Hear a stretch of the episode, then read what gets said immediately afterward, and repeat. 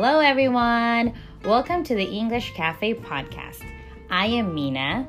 I'm an English teacher and I'm a memory hoarder.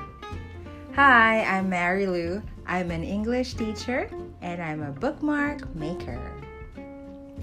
This is an educational podcast where you can learn English light and easy.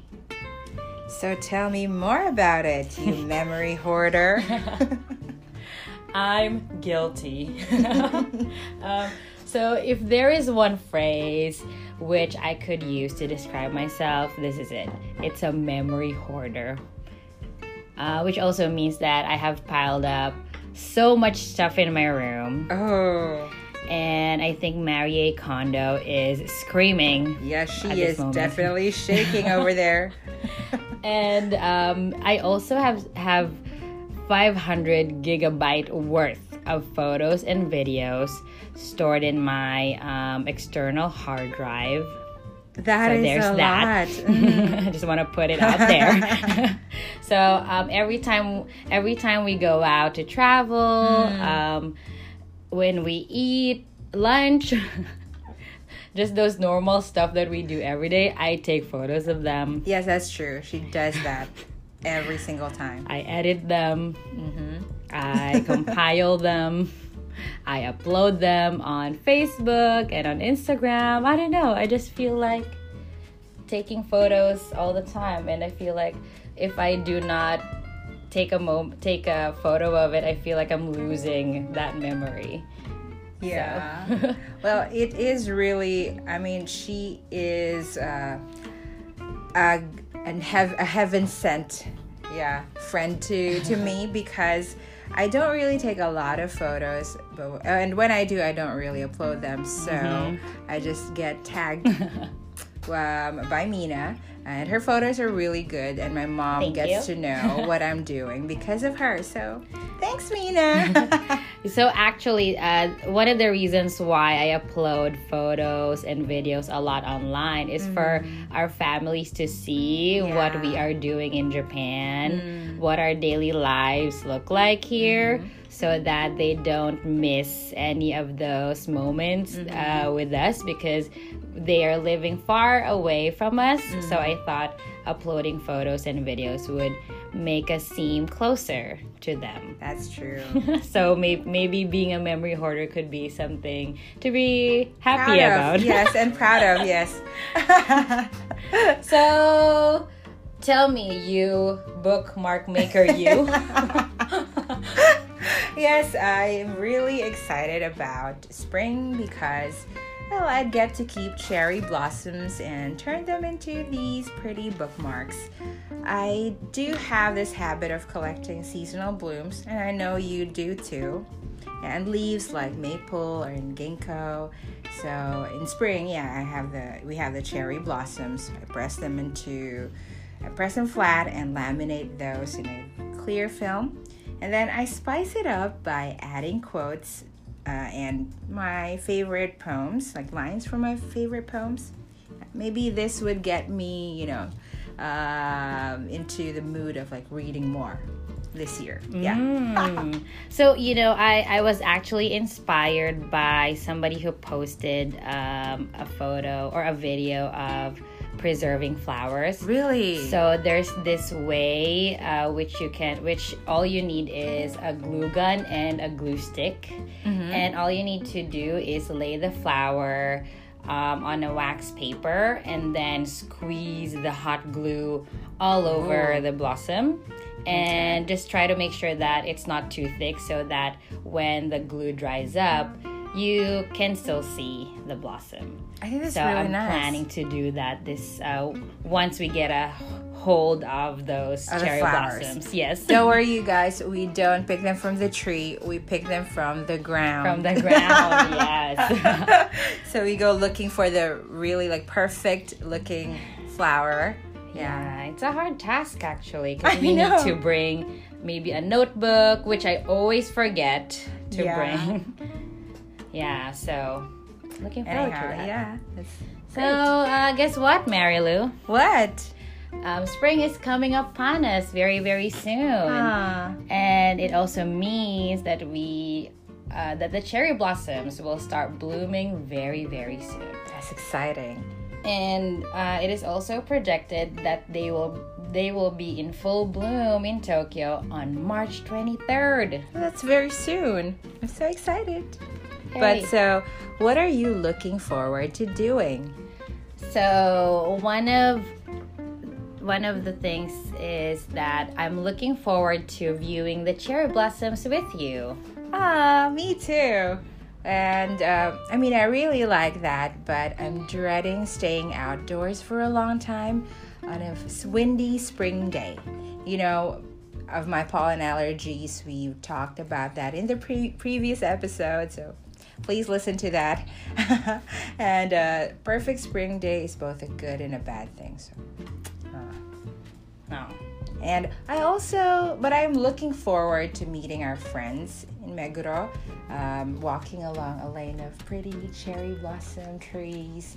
Uh, yeah, which is like by the river. Yeah.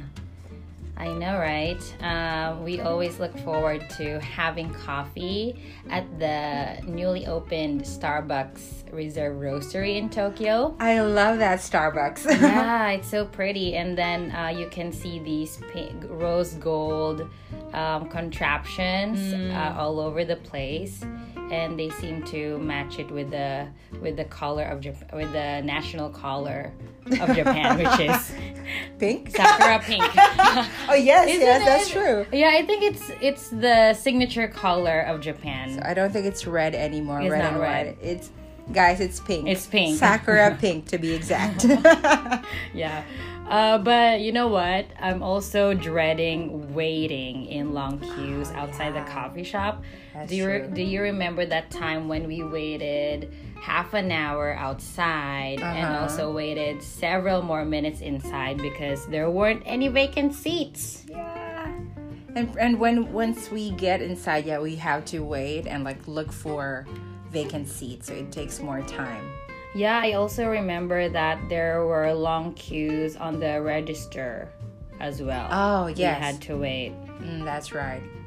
Well, there are always lines here in Japan. For some reason, Japanese people love waiting in queues. and they- they're fine with it. Yeah, and I'm also fine with it. Oh, yeah, we are fine very with it. orderly, very peaceful. That's true. Okay. And I'm looking forward to having a picnic. Yeah, I remember we made some rice rolls and sandwiches. Mhm. Uh, that was so nice. Do you remember that? Yeah, I remember making um these sausages which I which I made into like uh like an octopus. Octopus. That yeah. was so cute. That's true. Mm. yeah, but I'm dreading uh staying up late just to make those just to make our picnic basket. Uh, that takes a long time and I mean Mm-hmm. effort to create those, but those are really good to eat. Like you f- feel like uh, this is what I, I mean. This is all my effort, Mm-hmm. and it tastes good. So very fun. It's Yeah, very are fun. we gonna make it again this year? I hope we do We'll that. we'll see. But that depends what time we wake up, or like, or if we have that um, extra energy to create or to make those boxes. Yeah, so we, boxes. we need a, a discussion about that. so I'm also looking forward to taking photos and videos of the cherry blossoms in spring. Yeah, they are the most beautiful um, in this season, and I really love the contrast of colors um, of the cherry blossom, the pink cherry blossoms, and also the clear blue skies. And if we go to a park, we can lay on the green grass. So I really love that scene. And I'm also looking forward to walking on the roads covered with a pink blanket of sakura. Wow. And, and yeah, it, we we would walk walk along those streets, pick up some some petals, and then and then scatter them around, um, in, scatter them in the air, and pretend as if there's a sakura confetti or like a sakura storm. Yeah, I could definitely imagine what you're you're saying right now. It's like perfectly beautiful in my mind. And speaking of pink, Looking forward. To yeah, I'm looking forward to dressing up in pretty colors, like pastel colors this Uh-huh. season. In the colder seasons, we tend to wear darker colors. Yeah, well, maybe that's to match the mood or the season. Mm, but I would mm-hmm. love to wear some prettier, brighter colors this spring. So to lighten up the mood. Mm, Yeah, which reminds me about looking forward to wearing my one and only pink sweater. Yes. you go, girl. You wear that pink sweater. I'm definitely I'm doing it. And um, I also went shopping for uh, for a dress which I can wear this spring, mm-hmm. which is um, which is definitely a, a sign that I'm really looking forward to to this season to to spring's coming. That's right. Yeah, it's a it's a dress. Uh, it's a what do you call it? Is it a maxi, a maxi dress? dress. Yeah, it's a maxi dress. It reaches my ankle, Mm-hmm. and um, the color is forest green. And it has some pink uh, details on it, which I really like. So It's so unlike you though to pick something of you know a vivid color. and picking a dress. I do. I do not own You- any dresses. Uh, very few. Maybe a very long time ago, you used to wear this um, like skirt, a maxi skirt, which Oh, had I still colors. have it you now. still have I it? think. Yeah, it's That also from was so- Zara. That one was so pretty. Uh-huh. But I think I I ripped uh, I, I ripped it on one on on the one side. So, but I I'll, I'll try to fix that. Yeah, So that was so, was so it. pretty. Mm-hmm. Oh, I'm looking forward to that so much. So, okay, so time to highlight today's pattern um, to talk about how we feel, uh, whether it's positive or negative about future events. You can use this expression. So, I'm looking forward to ing for when you feel positively about an event, or I'm dreading ing for when you feel negatively about an event. For example, earlier we said, I'm looking forward to seeing you. I'm looking forward to seeing the cherry blossoms this spring. I'm looking forward to having coffee. I'm looking forward to walking on the pink streets. So that's for I'm looking forward to. And we also have I'm dreading. I'm dreading staying outside for a long time. I'm dreading waiting in line. That's it. All right, let's practice pronunciation. I'm looking forward to seeing you. I'm looking forward to seeing you. I'm dreading waiting in line. I'm dreading waiting in line. Great. And now it's time for us to play a grammar, game. As always. yes, I look forward to this um, segment of the episode. Yeah. So It's always fun. I know. Well, um, each of us will take turns in guessing a secret yeah, activity we are looking forward to. And the hint is um, the following word or that word should be in the ing form. Okay? Okay, got it. Are you ready? Always ready. Born ready. You ready? Ever ready? Ever ready. okay. Let, so who goes first? Let the games begin. Uh, You go okay, first. Let's, let's do rock, scissors, paper. Rock, scissors, paper. Oh, Oh, don't we say go? No, Rock, I- scissors. Okay, so rock, scissors, paper. Okay. yeah. Rock, scissors, paper. Okay. Who goes first? You go first. I go first. Okay. Okay. I'm gonna say clues, right? Okay. Ready? First event.